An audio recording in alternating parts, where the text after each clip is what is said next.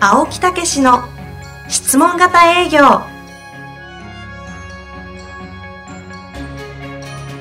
営業それは商売の原点トヨタ大阪ガス生協などの営業マンも実践2万人を超える営業支援を行った青木武氏が営業の真髄を語り尽くします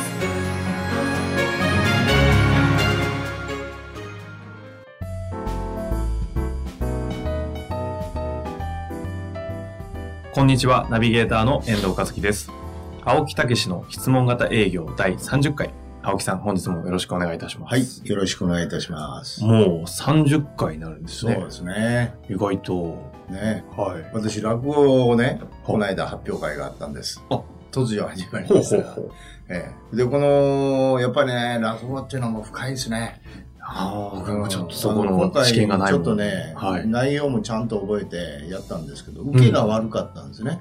おうん面白そうな話ですね。そうなんですよ。はいで、大体私受けるんですね。すごいね。はい。うん。うんうん、だから割と、うんまあ、その、うん自信があるというかね、ええそれなりに頑張ってやってることはあるんですけど、ちなみに何人ぐらいの前で発表会をするんですまかあ、70人、80人ぐらいですね。そんな集まるんですかそうそうそうそう。ちゃんと講座があってね。ほうええで、話をする落語のストーリーはどのくらい、何分ぐらいのものなんですか12、3分ぐらいですね。それ全部覚えられて、そうそうそう。 7、80人の前で。ええところがね、今回ね、やっぱ枕っていうのがあるんですよ、落語は。はいはい。その枕を外したんですよ。それは OK なんですかあえて。ああ、いあやいや外してしまったは外してしまったんですあねあ。つまり、あの、枕ってこう、割と数分なんで、あんまり練習しないんですよ。うんうん、ところが、その、やっぱりうまくいくときとうまくいかないときがあるんですけど、うまくいってるときは、わーっと笑うんですよね。うん。そうすると、このうん話っておもろいなって言って、みんな前のめりになるわけですよ。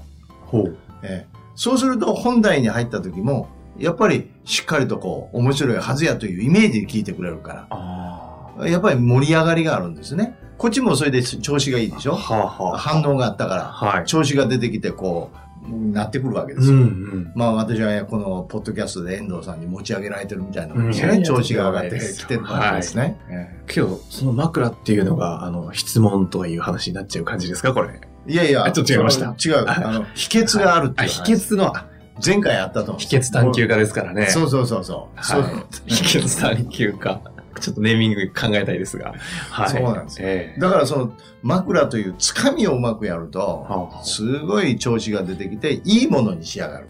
あところがここが外れるとうまくいかないとまあ私のレベルですよまだええ7年ぐらいこう落語をね勉勉強させていただいてるんですけど桂文化という師匠にね、ほう。ええ、だけどやっぱり落語はつかみじゃないかなって素人は特にというふうに今あの秘訣をつかんだっていうことでございます、へえ。青木先生もお名前お持ちなんですか情熱亭志向と申します情熱亭志向。はいそんなお名前が。そうなんですほうそのままでしょはい。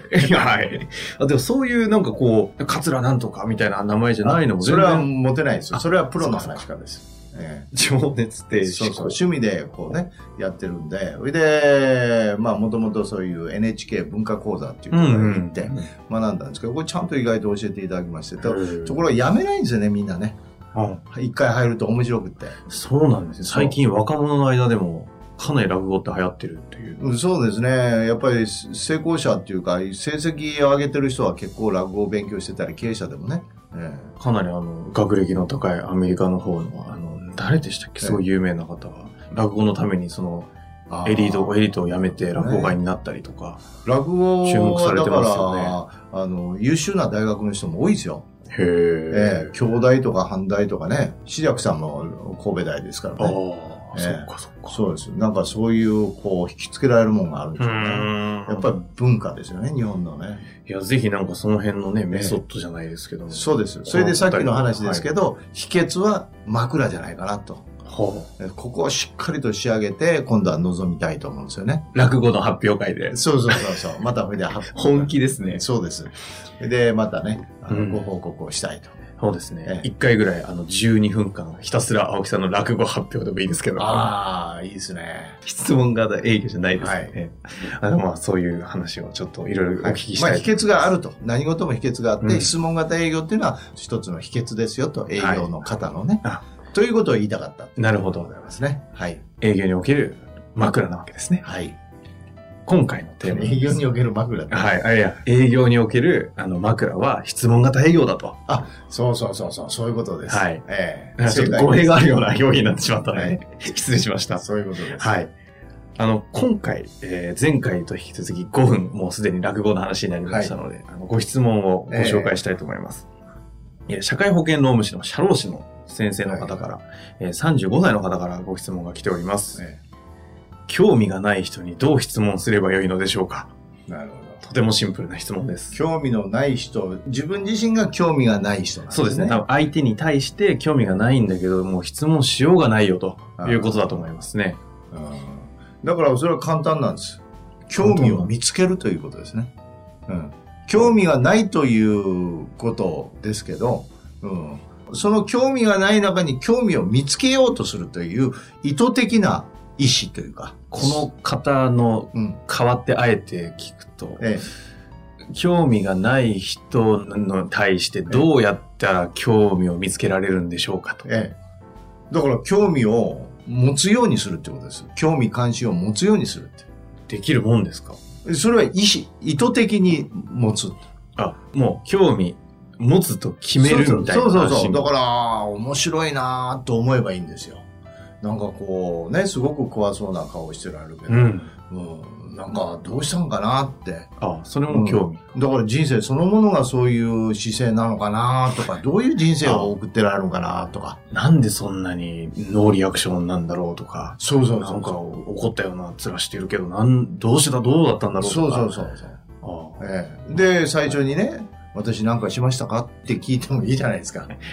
なるほど。はそうそうそう。それいやいや、そんなことじゃない。いはいそうはですかい。まあ、ええいい方向に、あの、アイスブレイクになるそうそうか、そう失敗になるかわかんないですえけいや、だから、はいまあね、いろいろ、こう、現状とかあると思うんですけど。ど、えあの、どう、どういうようなね、えーことでこの仕事をやられるようになったんですか、あえーいや、そんなことどうでもいいじゃないとかね、うんえー言われたら、うんいや、すいませんと、でもすごく興味あるんですよ、とか、あ。なんでとか言って、言われたらまたね、うん、いやいや、もう、なんかお会いした時からなんか、どういうことをやってられて、こうなったんかな、なんてね、えー興味あるんですよって、そんなに何回もチャレンジしたらいいじゃないですかはいはいはいはい。ね。確かにね。だからそれは興味関心を意図的に持つっていうことです。ああ。だからないと思うから出ないんですよ。持とうと思ったらいいじゃないですか。なるほど。え今お話聞いてて、ちょっと、なんとなくこの方をのことを感じてかええ思ったんですけど、興味がないというよりも、なんかこう、どういう人かわかんないとか、ええ興味を持つ以上に、こう、なんかどう触れていいかわかんないから、もう興味ないっていうふうにしちゃおうって自分の中で割り切っちゃうだけなのかもしえれないですよあね。要は、怖い、いるじゃないですか。ええもう、後ろに刀でもあんのかなみたいなあ、ーいかつい方とか、逆に、もう本当に仕事つまんなそうにしてる負のオーラが出てる方もーあー。いたりとか、まあいろんな人がいる中で、ええあ、もうこの人だからもう無無理だ無理だって思っちゃうと興味持てないっていう言葉になっちゃいますけど、うんなんでこの人こんなにマイナスの雰囲気出てるんだろうって思えれば、これ興味ですもんね。まあまあ、そうですね。なんかそういいうところからでもいいっていうことまであはまあ、マイナスの雰囲気っていうね、その雰囲気のあり方もいろいろ問題があるかもしれませんあけーまあまど、あでも、でもそういうことなんですよ。なんでって。うん、だから、私もこれ先生に昔聞かれたことあるんですけど、はい。あー言われたことあるんですけどね。師匠ですねええ師匠にね。うん。あの、こういうことに対してはどういうふうに、こうね、お考えですかって言ったら、こうこうこうだ、なんて言って、うん全然違う、自分と違ったら、なるほど、そういう考え方もあるんですね、なんてね、思っとけって言うんですよ。ああ。ええね、そういう考え方もできるんやな、とかさ、ああ。うんあるいは言ってもいいと思うんですよ。そういう考え方もあるんですね、すごいですねって言ったらいいんじゃないのああ。ええだからそういうようなことで確か、にその、とにかく積極的に関わろうとする。うんうんということですね。うん。うん。ええまあ、成功聖書の第、えー地上最強の商人っていうやつですオね。ルマンディーロですそね。うです。第2章、ご存知だと思う。第2は回。い。二愛回。秋ですね。はい。愛、ええあなたを愛してますって無言で言いなさいって。あれよく使いましたよ、私は。ううーん。ん。あのまあ、相手を見たときに、パッと見た瞬間に、あなたを愛してますってね。うん心でそうそうそう言う感じ。ええうんなんか気持ち悪いですよね。はい。あ なた。その言葉は青木さんからいただいてよかったです。そうそうそう。もう言おうかどうしようかなとか思いながら今ですね、葛藤してましたが。はい。そうなんです。ええもう本当にね、公園なんかいたら女性を見て、あなたを愛してますとか言うと向こう照れますよね。うん。か、気持ち悪いと思われるか、どっちかですけど。はいはいい。や、ほんでもそういうことやと思うんですよ。おーええもう一ついい言葉あるんですね。お、いいですねえ。はい。大好きっていう感じですね。本当ですかまだ愛してますの方が良かったですね。それ大ダ好メき。むちゃくちゃキャビキャビされてましたけど。いやいや、もう好きです、好きです、大好きですっていうふうに思思えば、そういうふうに見えてくるんですよ。それなぜですかって。内側に思ってるものを外側に見るんですよ。ほう。ねね。あ、自分の内側で思ってる。もの。ベンツ欲しいなと思ったら道路走ってるベンツが見えるんですよ。ああ、確かにそういうもんですね。カバン買いたいなと思ったら人のカバンばっかり見てるんですよ。はい。つまり内側で思ってることを外側に見るんです。おつまり大好きって思えば好きなように見えてくるんですよ。愛してますと思ったら愛するように見えてくるんですよ。そうか。あの、ちょっとこの質問していいのかわかんないんですけど、え営業、まあ、質問型営業とえをする上で、ええ相手のことは大好きじゃなきゃダメなんですか好きな方が質問出てくるでしょ。例えば、ええうわ、この人嫌だなっていう、うんこう、そのちょっと、あの、あまりネガティブな表現ですけど、はいはいそういうマイナスなことに対して、もう興味は持とう持とうと思ったら持てるじゃないですか。ええなんか無理に、この人嫌だなって思う人に、うんうん大好きって思えば思うほど、んなわけねえだろみたいなのが自分の中でこう起きそうだなと思っちゃったんで。うんだから、じゃあ、その、愛してますの方がいい。愛するっていうことの方がいいかもしれないですね。あそういう、そうやって、あの、一生懸命生きてる。だから、すごく厳しいね、顔をしてても、でもその奥には家族がいて、ーはい。そしてその家族を守るために一生懸命働いてると。うん、じゃあその姿勢って、ね、愛してますっていうことは、そぐうかそぐわないかいやわかはりいませんはけいどは、い。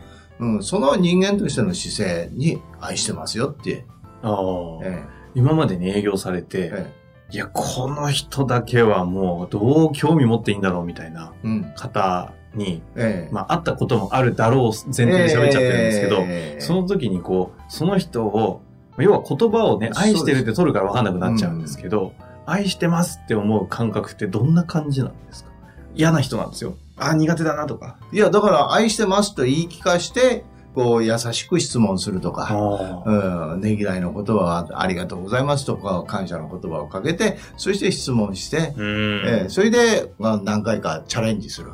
ね。それでも帰ってこなければ、諦めて帰る。諦めて帰る。あ、そのオプションありですね。ありですよ。はいはいそれはもう、そこまで、その、一生、一生懸命やることが大事で、うん、そこで会えなければちょっとタイミングじゃなかったなと思えば、はじゃあちょっと帰らせていただきますって言って、お忙しいですもんねって。うんうんうん言って帰ったらいいじゃないですか。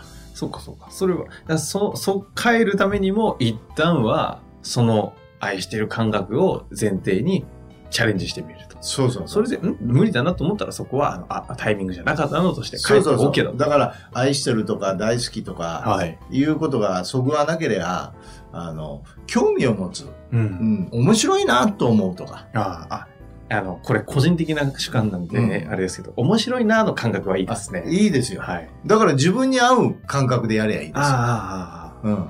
人って面白いなって。うあああ、うんん。ね。それがピタッとくるなら、面白いなって、えーいうふうに言い聞かして入ればいいじゃないですか。うん。別に愛せと言ってるわけでも、大好きになれって言ってるわけでもないわけですね。そうそうそうそう。楽しみましょうっていうことでうすよ。んその出会いに感謝をしてね。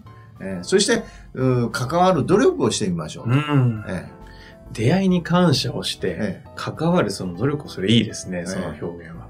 その上で自分が馴染む言葉があれば、面白いなでも、なんか楽しいなでもー、そうですね。愛してる。るでも大好きでもいいと。そうですねあ。なんちょっと今なんとなく、ええでそこのニュアンスわかりました。そういうことをやってる間に、そういうことを言わなくても、もうそういう雰囲気が醸し出せるって。えまあーだからこれね、別の常話に覚えておいていただきたいんですけどね。はいはいあの、努力とかそういうこういう訓練とかね、永遠にせなあかんと思うんですけど、うんしなくていい時期が必ず来るんですよ。ええ、それは当たり前になってくる。当然になったらもう完全に浸透してますから。あーえ落語とかゴルフのコツをつかんだ後に気づけば無意識でできるようになるように、え、そうなんです。えそんな感じですよね。そういうことなんですよね。えーいいこと言いま すね。えはい。ーコツ探求家でございます、ね。いやあのそれなんか、あのえ、え板についちゃってますけども、若干のなんか歯がゆさがあるんですが。はい。そういうことなんですよ。なるほどえまあその、愛してるとかね、大好きって言われると、若干無無理なポジティブシンキングみたいな風に捉えられるかなと思ったんえでえ、ちょっと私が今日は、あの、どういうことなんですかって聞きすぎてしまったんでえすいけえいえいえいえ、だからそういう、どういう形であれ、そういう関わる努力ね、ということをして、それでもダメなら帰る。ど、いいです潔いですね。そういうことです。それでもダメなら帰る。そういうことです。あえあ、なるほど。そんなこともあったんですか、えうん。まあ、見極めは結構早いです。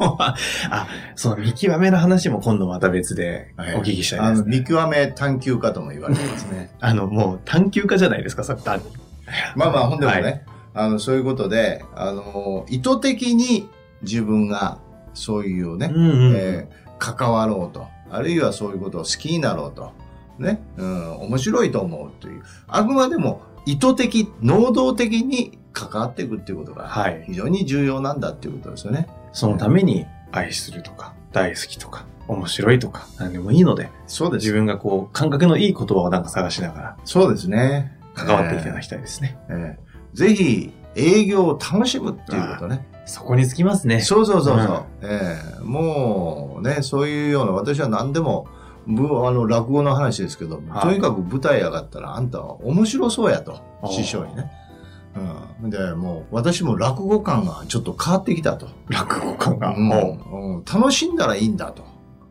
楽しむのもありやなってねうまいとか下手やとか関係ないっていうことは俺下手かっていうことう、それ師匠に言わせたんですそうそうそうすごいですね。そうそうそういつも言っていただけるんですよは青木さん、あんたおもろいと。楽しんでる と。おもろいというか、楽しんでると。確かに営業も楽しんでるというかね、お話聞いてると楽しいのか営業はって思ってそういうきこまとすでもん。すよ。ね。だから、ぜひ、楽しんでいただきたいと思います。ああ、なんか一番気持ちいいところに落ちた気がします。はい。本日もありがとうございました。はい、ありがとうございました。